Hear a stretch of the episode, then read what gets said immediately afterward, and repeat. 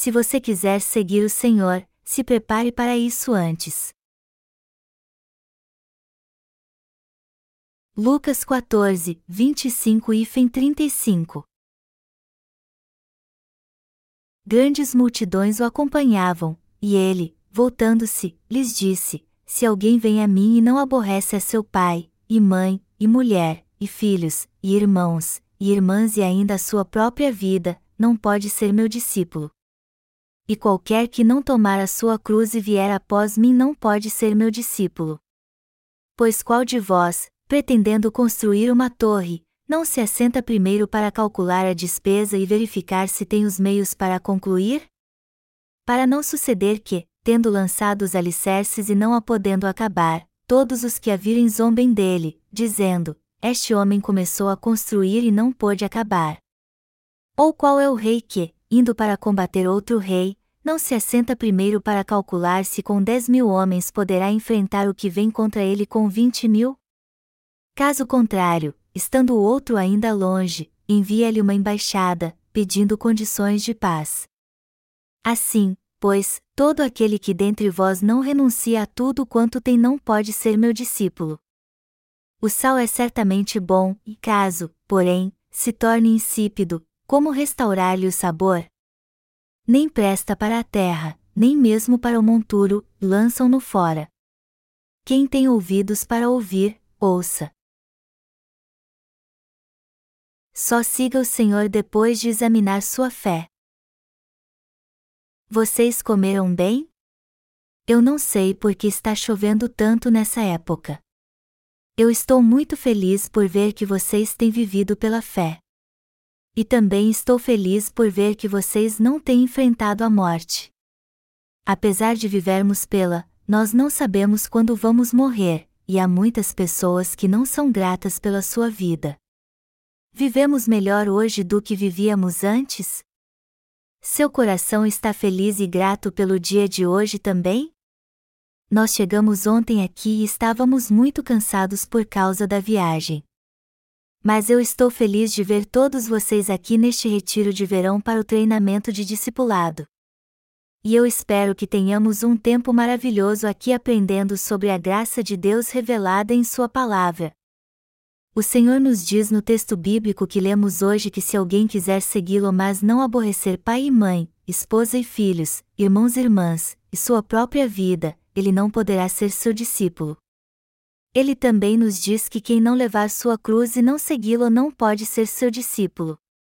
Usando uma metáfora, o Senhor nos diz que se alguém quiser construir uma torre mas não calcular os custos primeiro, irá fracassar. Ele também nos diz que se um rei for fazer guerra com outro e não considerar o tamanho do seu exército primeiro, isso determinará sua vitória ou derrota na batalha. Então o Senhor conclui dizendo: Todo aquele que dentre vós não renuncia a tudo quanto tem não pode ser meu discípulo. O sal é certamente bom, e caso, porém, se torne insípido, como restaurar-lhe o sabor? Nem presta para a terra, nem mesmo para o monturo, lançam-no fora. Quem tem ouvidos para ouvir, ouça. Lucas 14, 33 e 35. É sobre isso que trata o texto bíblico deste capítulo. Tudo que o Senhor disse é verdade e algo muito valioso para nós. E continua sendo valioso para nós que vivemos hoje em dia. E se não crermos nestas palavras e as seguirmos, eu creio que fracassaremos justamente como está escrito aqui. Então temos que pensar como vamos levar nossa vida de fé sem vacilar e fielmente até a volta do Senhor. E além disso, temos que calcular e preparar tudo o que a envolve muito bem. Nós temos muita ajuda e seremos fortalecidos se calcularmos tudo muito bem antes assim. Será que conseguiremos levar uma vida de fé até o fim? Será que conseguiremos guardar a fé?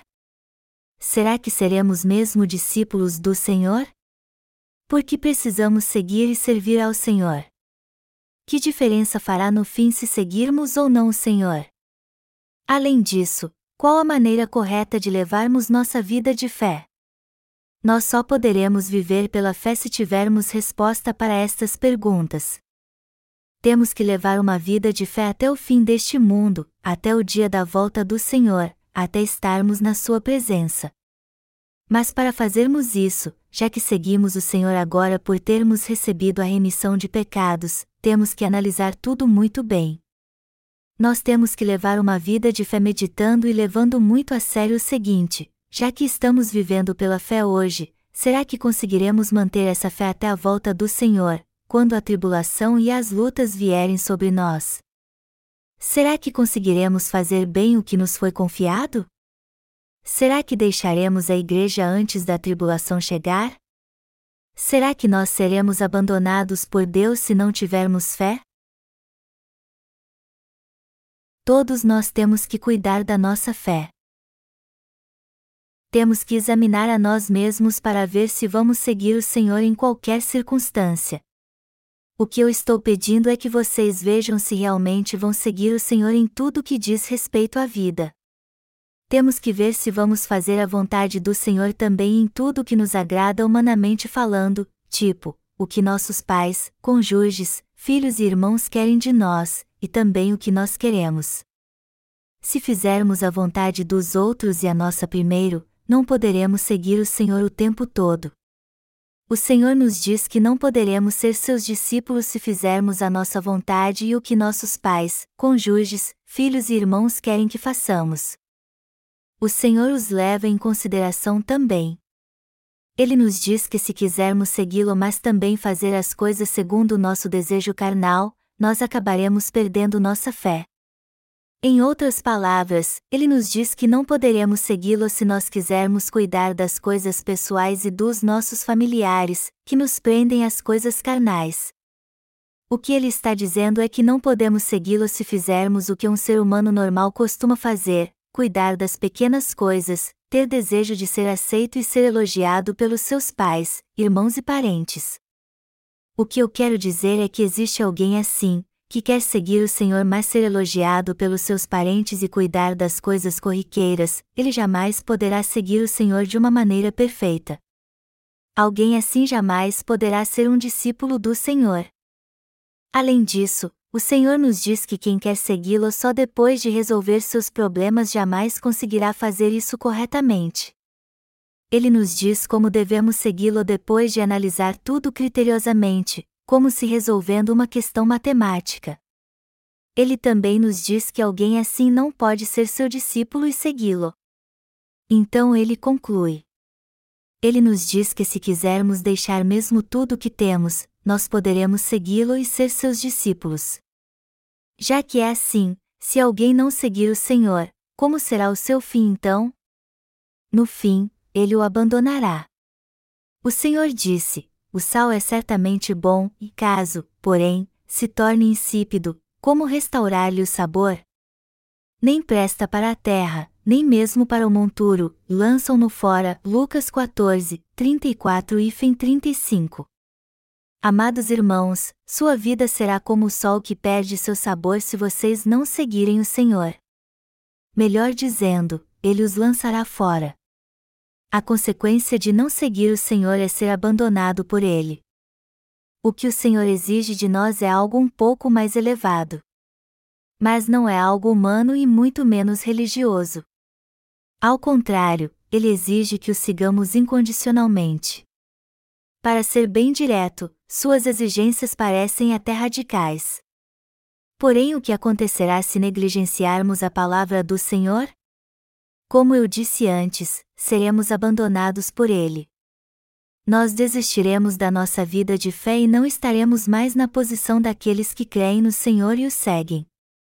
Ao ouvir esta palavra, alguém pode até dizer: Bom, por mim tudo bem, contanto que eu entre no céu. Qual o problema se eu me desviar um pouquinho? Aconteça o que acontecer, por mim tudo bem.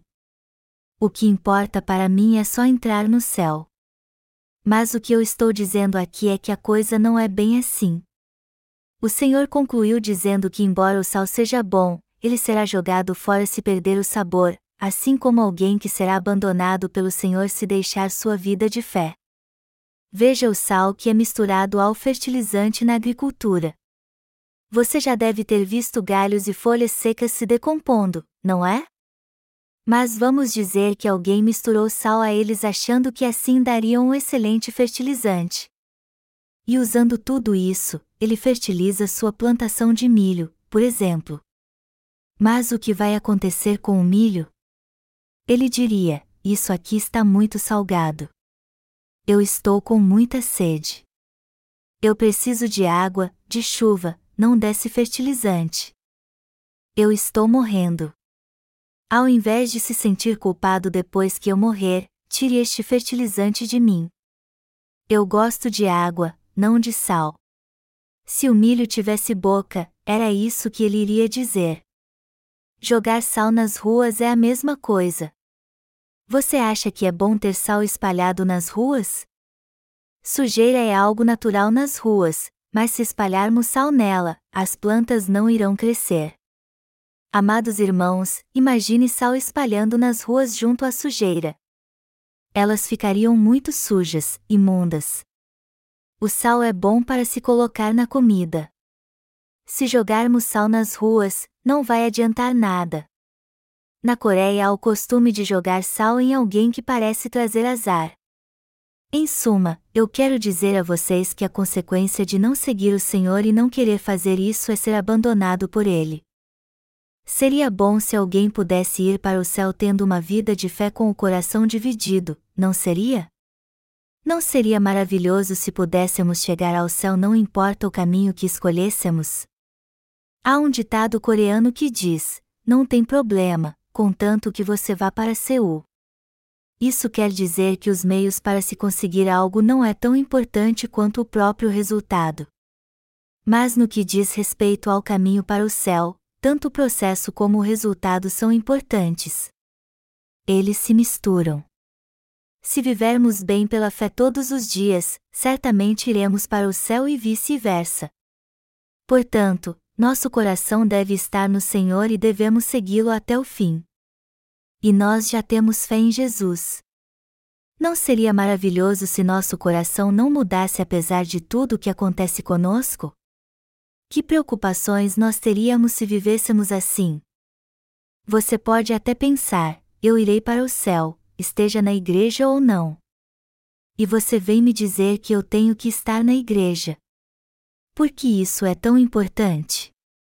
Só que é o Senhor quem nos diz para fazer isso.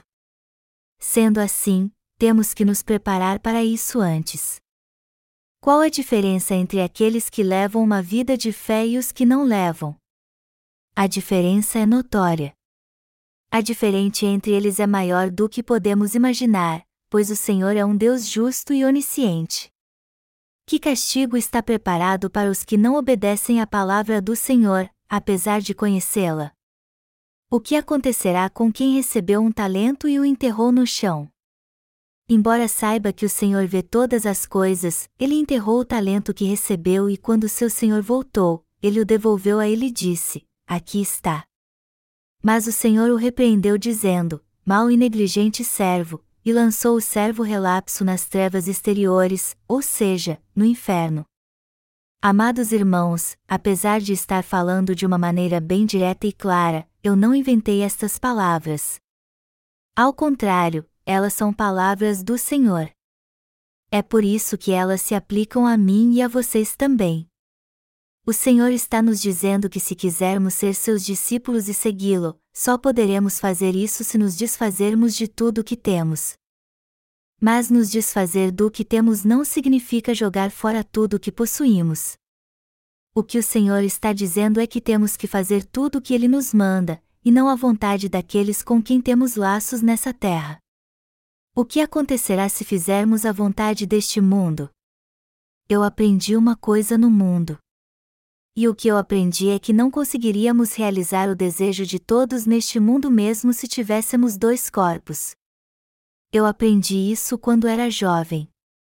Eu participei de muitas cerimônias em memória dos meus ancestrais quando era criança, procurava ser bom para os meus pais, me dar bem com meus amigos, respeitava muito os idosos e daí por diante. E agi assim até quando fiquei adulto. Por exemplo, eu sempre virava as costas para ninguém me ver com um copo de bebida na mão e também não fumava na frente de ninguém para preservar minha dignidade. Quando eu era jovem, eu cuidava de tudo nas cerimônias em memória dos meus ancestrais em casa. E quando algum destes cerimoniais era na casa dos meus parentes, eu ia para lá mesmo depois da meia-noite, dobrava meus joelhos e preparava tudo para eles. Além disso, sempre que havia um casamento ou um funeral, eu estava lá. Eu dava os parabéns ou pêsames com dinheiro ou palavras. Eu fazia tudo isso. Mas eu percebi algo quando me tornei adulto: estes cerimoniais nunca têm fim. Eu também percebi algo mais: que se eu continuasse cuidando de tudo para as pessoas, isso nunca teria fim, embora tudo nessa terra tenha um fim. Além disso, eu percebi que ninguém pode cuidar dos outros sem dinheiro, e que é preciso ter dinheiro para cuidar de todas as outras coisas também, celebrações ou funerais, visitar os enfermos, fazer cerimoniais para os ancestrais e daí por diante. Aí eu pensei, eu tenho que ter muito dinheiro e uns doze corpos para cuidar de tudo isso. E depois que eu nasci de novo, eu passei a pensar muito mais sobre isso. Então eu cheguei à conclusão: seja como for, eu não sou bom o bastante para agir como as pessoas do mundo desejam. Se eu fizer tudo isso, se eu for ao casamento dos meus sobrinhos e sobrinhas, participar dos cerimoniais para os meus ancestrais, mesmo não dobrando meus joelhos, e daí por diante, quando eu vou ter tempo para seguir o Senhor, anunciar o Evangelho, descansar em casa, fazer cultos de avivamento, pregar meus sermões e ter comunhão com meus irmãos na fé, tudo bem. Isso é ridículo mesmo. Eu vou parar de fazer isso, tudo isso. Foi assim que eu me formei em fazer coisas neste mundo. Eu me formei no mundo e recebi um diploma brilhante em meu coração. Seja como for, eu só tenho um corpo, então eu resolvi ser fiel a pelo menos uma coisa, ao reino de Deus eu comecei a ver que deveria fazer pelo menos uma coisa: servir ao Senhor, crer nele e segui-lo, pois não poderia fazer nada mais do que isso. Eu então desisti das coisas do mundo e pensei: como eu posso ser reconhecido pelas pessoas do mundo, ser elogiado por elas e fazer tudo o que preciso para elas? Então o Senhor me disse: Todo aquele que dentre vós não renuncia a tudo quanto tem não pode ser meu discípulo. Lucas 14 horas e 33 minutos. Os santos e servos de Deus enfrentam muitas dificuldades e outros problemas quando decidem seguir o Senhor. E são muitas dificuldades mesmo. No entanto, se quisermos arrumar desculpas, encontraremos muitas delas para não seguirmos o Senhor de perto. Você pode até pensar, minha situação é essa, então eu não posso fazer isso. Já que eu estou passando por isso, eu não posso me envolver no ministério de pregação do Evangelho. Como estou enfrentando algumas dificuldades, eu não posso servir ao Senhor com meus bens materiais, com meu coração ou com minhas orações. Devido ao que estou passando, é muito difícil para mim servir ao Senhor totalmente. Amados irmãos, se vocês querem mesmo ser discípulos do Senhor que o seguem sempre, vocês têm que deixar as coisas materiais. E como eu disse antes, é muito difícil fazer isso. Mas se vocês ficarem fazendo tudo para as pessoas neste mundo e buscarem as coisas que nele há, quando vocês terão tempo para seguir o Senhor? O que eu estou dizendo que é vocês têm que analisar bem o que devem jogar fora e o que devem manter com vocês se vocês quiserem ser discípulos do Senhor e segui-lo. Vocês precisam definir muito bem o que é importante e o que é possível ou não. Amados irmãos, o que eu estou dizendo é isso: que forças vocês terão para fazer as coisas do mundo como encontrar seus amigos, agradar todos eles, visitar seus vizinhos, ser alguém honrado na sociedade, estar em todas as festas dos amigos e vizinhos se não seguirem o Senhor. O que eu estou dizendo é que vocês devem analisar isso tudo para ver se ainda terão forças para fazer isso tudo depois de deixar o Senhor. É por isso que o Senhor diz que pessoas assim são como o sal que perdeu seu sabor.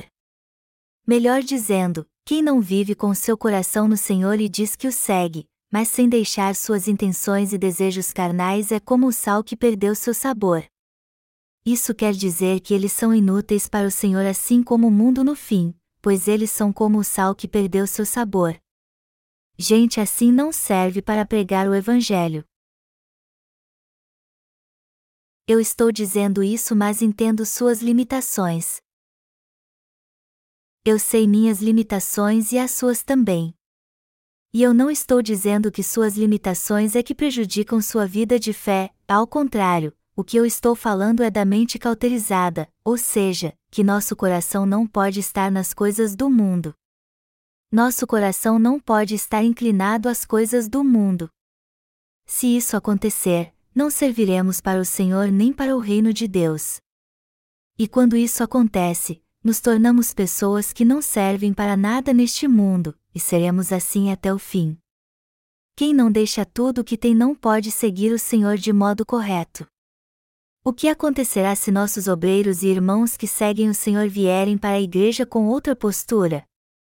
Há muitos cristãos que não nasceram de novo, levam uma vida de fé com o coração dividido e não estão no Senhor. E eles não analisam, por assim dizer, o resultado que trará sua vida de fé e dizem, como na música de Chico Buarque: o que será, que será? Enfim, o que eu estou dizendo é que não podemos ter esse tipo de atitude se quisermos seguir o Senhor. Temos que fazer esta confissão: eu vou deixar tudo o que eu tenho e minha ganância para seguir totalmente ao Senhor.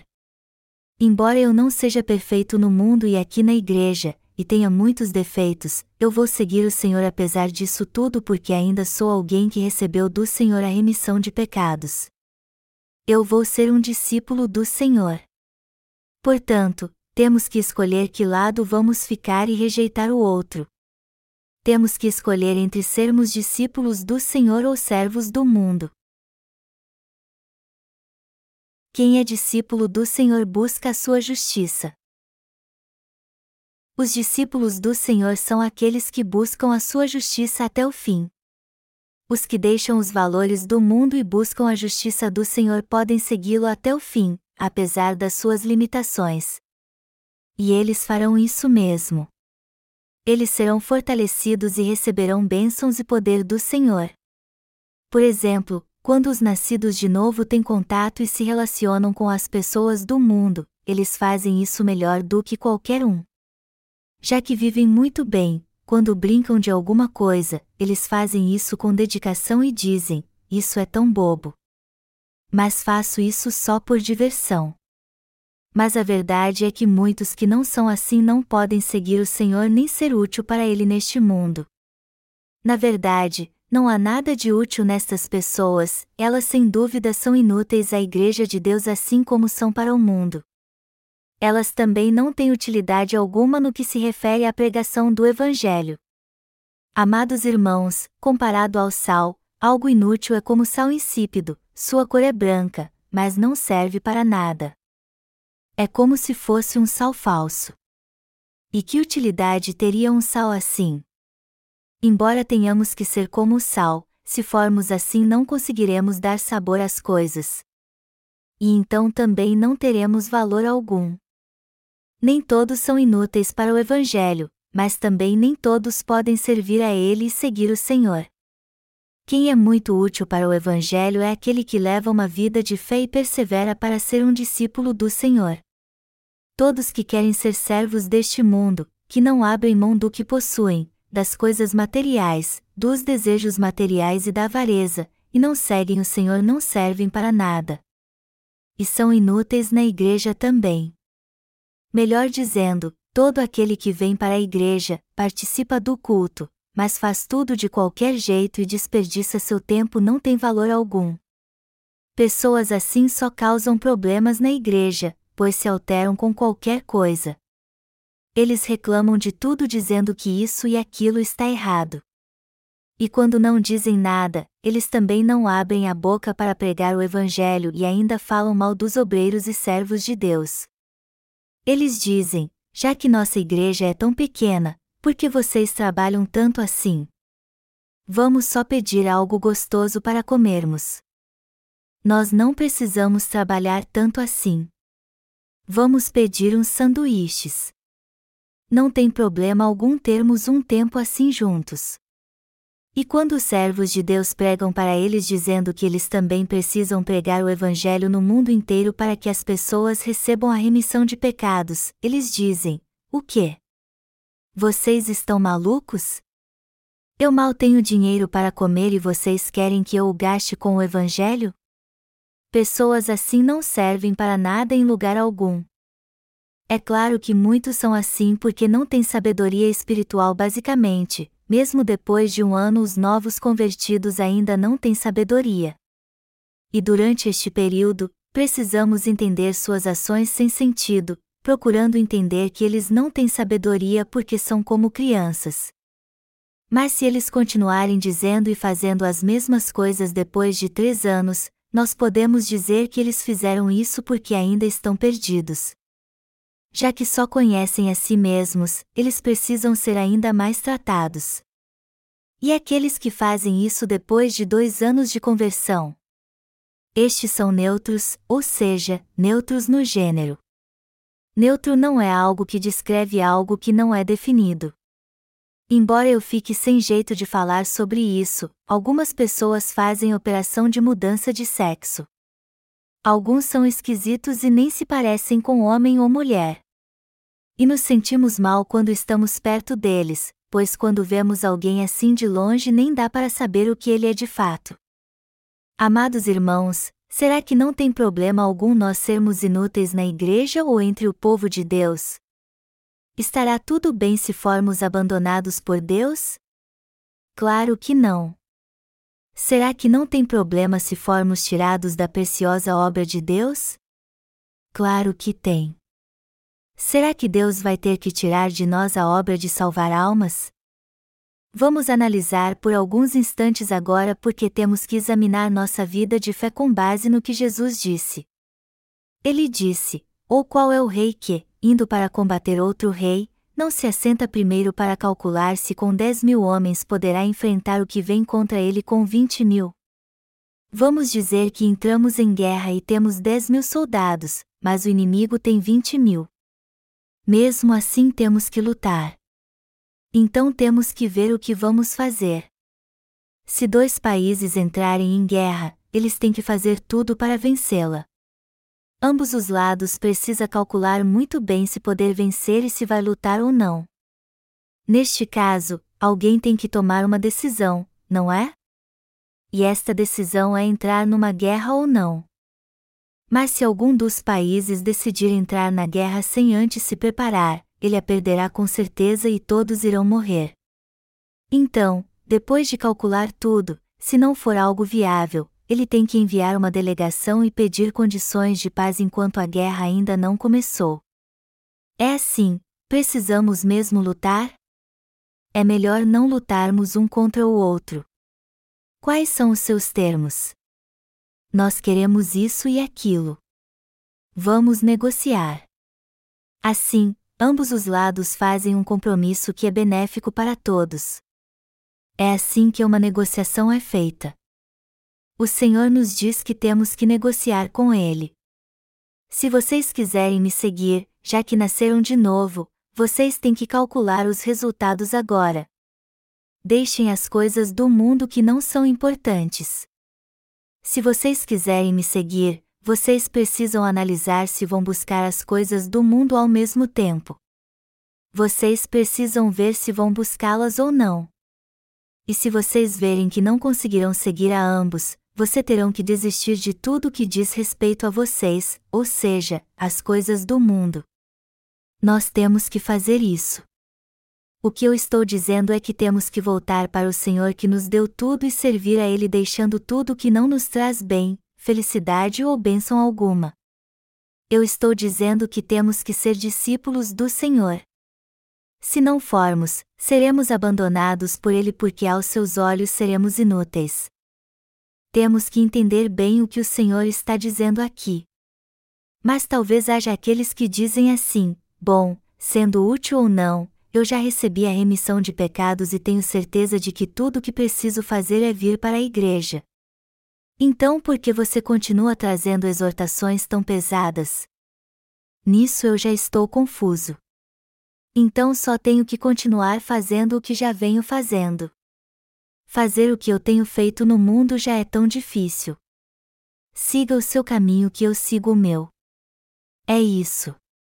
Por isso, eu quero dizer algo a vocês e a mim também: temos que preparar tudo antes de seguirmos o Senhor. Eu quero que vocês analisem bem isso e então escolham que decisão tomar: seguir o Senhor ou as coisas do mundo que agradam vocês. Alguns podem dizer: eu até quero servir ao Senhor, mas sou muito fraco para servi-lo. Mas é normal titubearmos agora. Só que vamos deixar de lado por um minuto a carne que nos faz titubear. O mais importante é que nossa mente e coração não titubeiem. Se nosso coração titubear, seremos abandonados.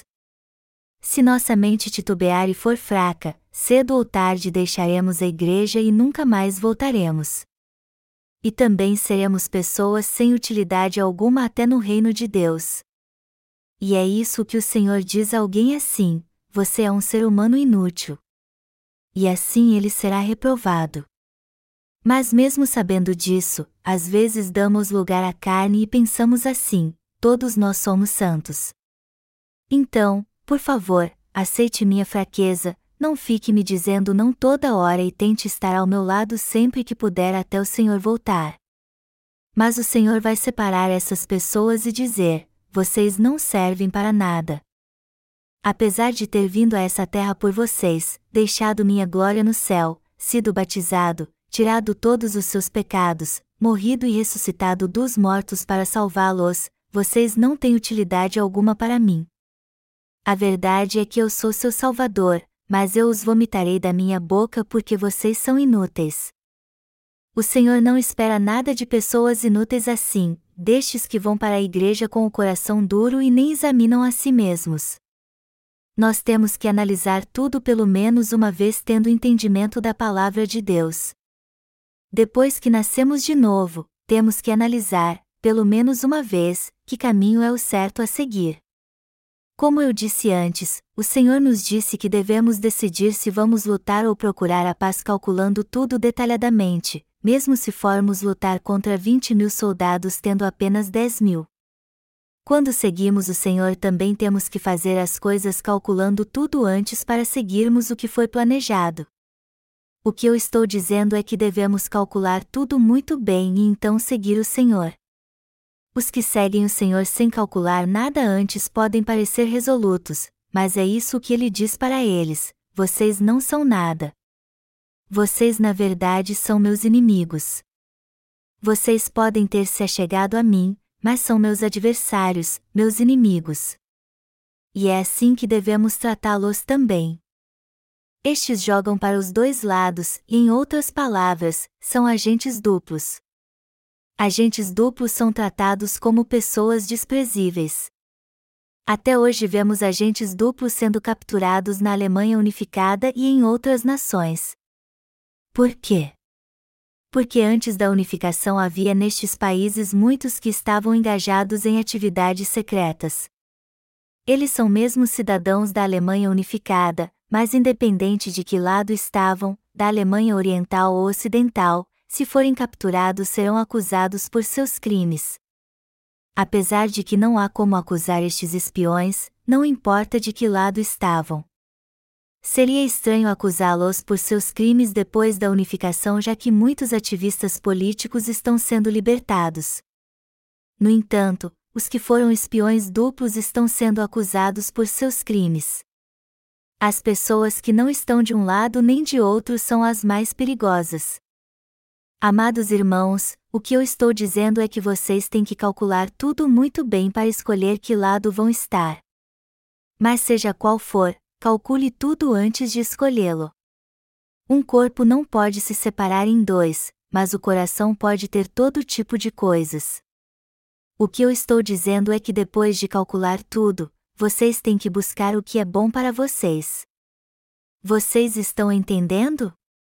Calculem o resultado que terá sua vida de fé. Se vocês não fizerem isso, vocês ficarão aborrecidos quando o Senhor voltar e dirão: Eu vivi de maneira errada. E quando vocês disserem isso, o Senhor dirá de uma forma bem vulgar: vocês estão de sacanagem comigo. Sua boca só pode estar cheia de merda para vocês falarem isso. Vocês ainda não são merda nenhuma.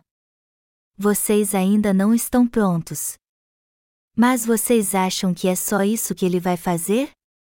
Ele também os separará do seu povo. O Senhor odeia tocar em pecadores que são imundos como fezes, e por isso ele dirá: Ei, você! Não diga mais bobagens e venha aqui. Vá para o fogo que nunca se apaga. Você disse que não me conhece. Então eu também não te conheço. Apesar de termos nascido de novo, se o Senhor disser que não nos conhece, é isso que vai acontecer. Amados irmãos, se vocês não calcularem tudo muito bem antes e buscarem as coisas do mundo, é isso que vai acontecer. Vocês sabem por que muitos não conseguem voltar para a igreja depois que a deixam? Eles não receberam a remissão de pecados? Porque eles são assim. Eles não conseguem, antes de tudo, porque são fracos.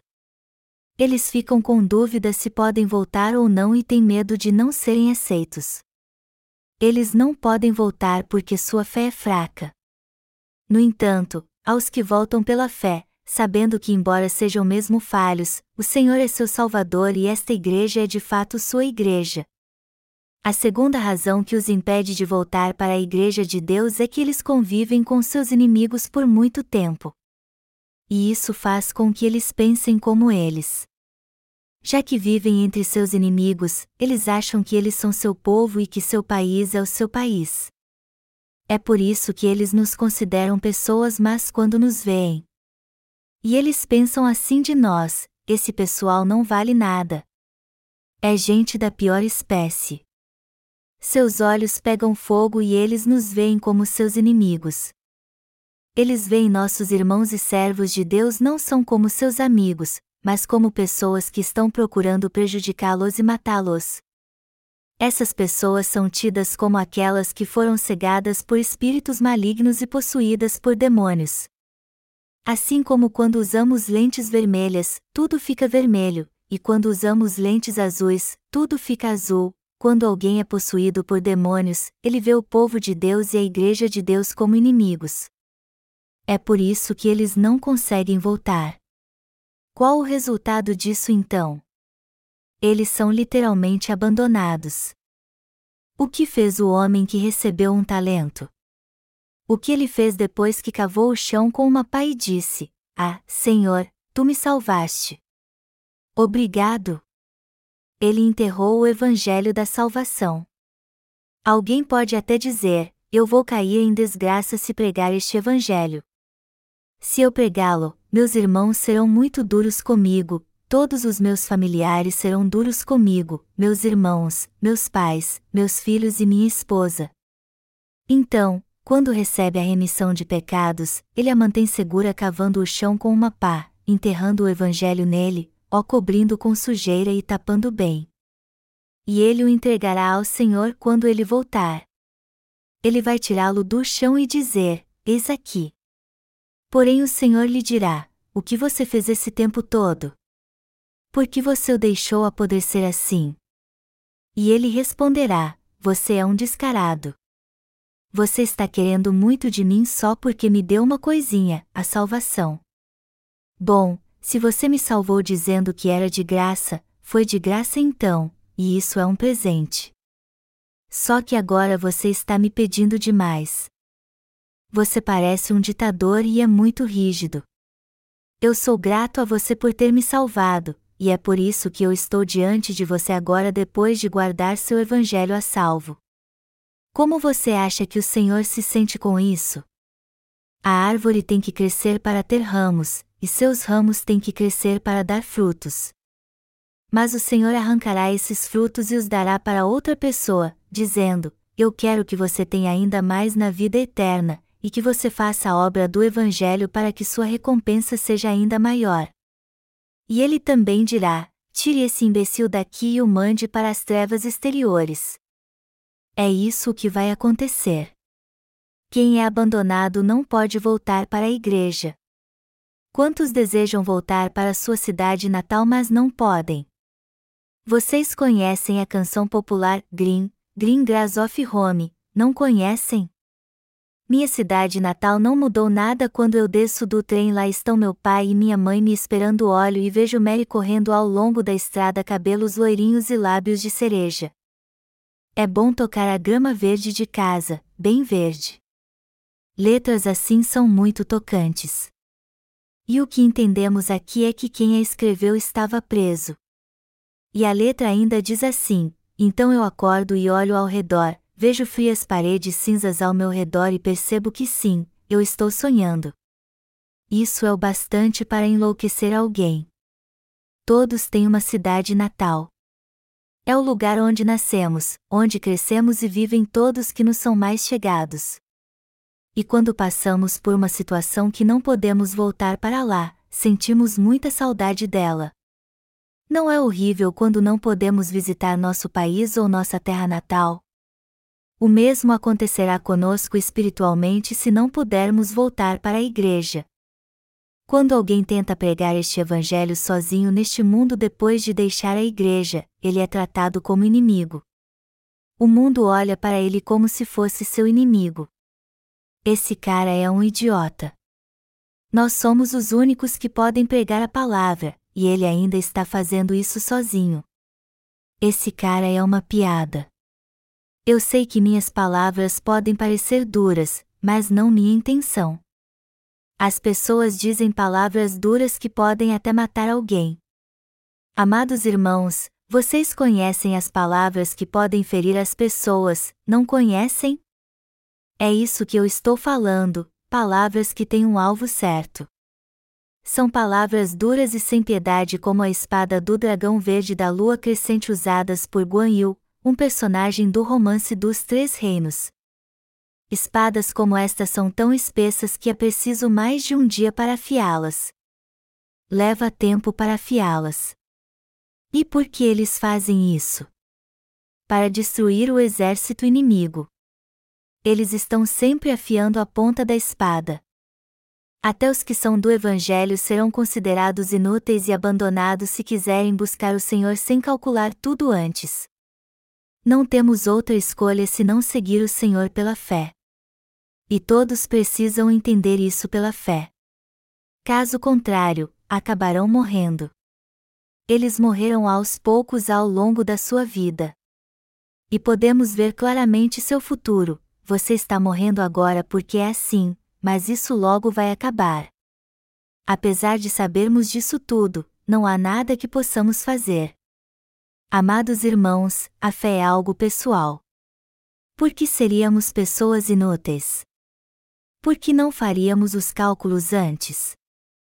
Nós poderemos ser bons discípulos do Senhor e levar uma vida digna recebendo suas bênçãos se o seguirmos depois de termos calculado bem tudo e escolhido o caminho certo a seguir. Mas se tentarmos viver sem fazer os cálculos primeiro, nós seremos dia e noite contaminados com a bebida do mundo. Apesar de vivermos no mundo, não podemos ter parte com ele, e sim lutar contra ele a fim de não sermos alguém inútil para o reino de Deus. Caso contrário, não teremos nenhuma utilidade para Deus. O que eu quero dizer é que jamais devemos ser alguém assim. Sigam o Senhor só depois de fazer os cálculos primeiro. Temos que segui-lo pela fé. Não sabemos como será o dia de amanhã. Por vezes eu fico pensando e acho que até alguns pastores deixarão a igreja quando vier a tribulação. Só restarão poucos pastores e obreiros na igreja. O que acontecerá depois é algo muito sério. E quando eu vejo nossos pastores fazendo a obra hoje, eu tenho muitos exemplos disso. Sempre que eu penso nisso, meu coração se endurece e eu não aceito de modo algum sua fé dividida.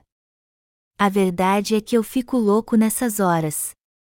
Eu não tenho tempo nem forças para ficar olhando para trás e para minhas limitações ao lidar com as pessoas deste mundo, pois eu não lido apenas com alguns poucos, mas com toda a população mundial.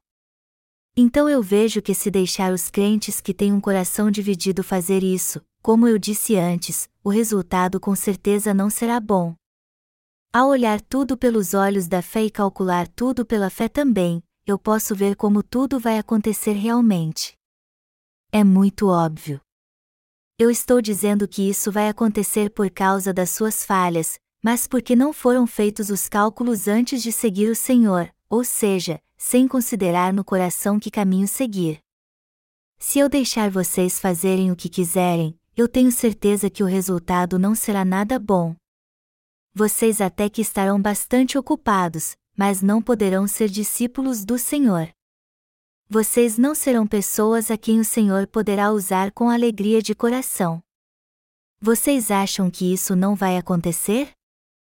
Amados irmãos, vocês precisam seguir o Senhor com determinação se quiserem mesmo fazer isso. Queira gostem ou não, vocês têm que escolher fazer isso depois de calcular tudo. Apesar de serem falhos, o Senhor os ajudará a segui-lo até o fim. Ele lhes dará seu amor e suas bênçãos. Vocês viverão na força do Senhor. Mas se vocês o seguirem sem calcular tudo primeiro, nem uma vez sequer, vocês pararão no meio do caminho quando algo der errado. Isso acontece com quem não faz os cálculos primeiro. Quem mais tem medo é aquele que não calcula tudo antes. E os ignorantes são os mais medrosos. Vocês não têm ideia de como isso é perigoso. Os cálculos da fé têm ser feitos muito bem. Mas é claro que também temos que calcular bem as coisas materiais. Fazer algo sem calcular antes é perigoso, muito perigoso mesmo. É mais perigoso que o comunismo. Vocês estão seguindo o Senhor, mas já fizeram bem os cálculos antes? Vocês estão seguindo, mas já fizeram bem os cálculos pelo menos uma vez? Bom, eu costumava calcular tudo antes, mas por que preciso fazer isso agora? Como dizem por aí, o que é bom é bom. Eu acho que a melhor coisa é a compatibilidade. Ponto. Vocês fazem suas escolhas assim também? Como vocês sabem, Cheonan é uma cidade histórica que fica na região central da Coreia. Todas as grandes rodovias do sul da Coreia convergem para esta cidade. Então ela é famosa desde a antiguidade e conhecida como Cheonan Central. Dali se leva a muitos lugares. No passado, então, os viajantes costumavam ficar ali vários dias, o que fez prosperar muito a cidade. Mas era preciso calcular tudo muito bem antes de escolher que caminho tomar. Até algo simples assim tinha que ser bem calculado antes. Mas apesar dos cálculos da fé, será que não tem problema se não calcularmos bem antes de seguirmos o Senhor? Só nos tornamos discípulos do Senhor se calcularmos bem antes. Mas se calcularmos mal, acabaremos fracassando e sendo pessoas totalmente inúteis. Então temos que fazer a escolha certa analisando bem se queremos seguir o Senhor. Já é meio-dia e eu acho que vai ficar cansativo se eu continuar. De todo modo, vocês entendem o que quero dizer, não é? Eu já calculei o meu tempo, não é verdade? E todos vocês sabem como fazer cálculos, não sabem? Eu só espero que não haja nenhum tolo entre vocês que fará guerra contra vinte mil soldados tendo apenas mil. Eu só espero que não haja nenhum tolo entre vocês que desistirá de seguir o Senhor por achar que o que possui não é algo tão valioso assim. Se vocês juntarem tudo o que possuem não é algo valioso? O quanto ganhamos quando seguimos o Senhor? Vocês têm que calcular isso muito bem vocês têm que aprender como calcular tudo muito bem. Há muitos que não sabem fazer estes cálculos. Mas digo novamente, não se impressionem com o que eles sabem calcular muito bem em termos carnais, pois eles são muito ruins em fazer cálculos espirituais. Como chamamos esse tipo de gente? Nós os chamamos de tapados, imbecis. Eu acho que há muitos que não sabem calcular muito bem, principalmente entre os jovens. Eu acho que os jovens hoje em dia não são muito bons em matemática. E eu não sei como eles irão para a faculdade sendo tão incompetentes. Só que há muitas faculdades hoje em dia com um nível muito baixo que recebem estes alunos. Na verdade, ninguém aprende muito na faculdade. Contanto que alguém se saia bem na escola, ele vai se dar bem na sociedade. Há pessoas que foram para a faculdade cheios de pompa, mas acabaram perdendo dinheiro. Eles saíram com um diploma, mas não encontraram nenhuma serventia para ele. Eu tenho alguns amigos que são professores universitários, mas como eu disse, com a queda no padrão das faculdades, muitos estão deixando o emprego. Eles desistem cedo da sua profissão, pois acham que não vale mais a pena ensinar alguém. Eu estou dizendo que tenho amigos que deixaram o giz e o quadro negro e abraçaram a Bíblia com todas as duas forças. O que eles fizeram foi algo fora do comum. Por serem professores, eles sabem calcular tudo muito bem. Mas muitos hoje em dia não sabem calcular assim. Eles começam a trabalhar numa empresa depois de quatro anos de faculdade com um salário mensal de cerca de R$ 1.500. Depois disso, eles conseguem ganhar de 2.500 a 4.500 mil reais no máximo. E ao que parece, muitos deixam de viver para ganhar isso. A estes nós chamamos de idiotas.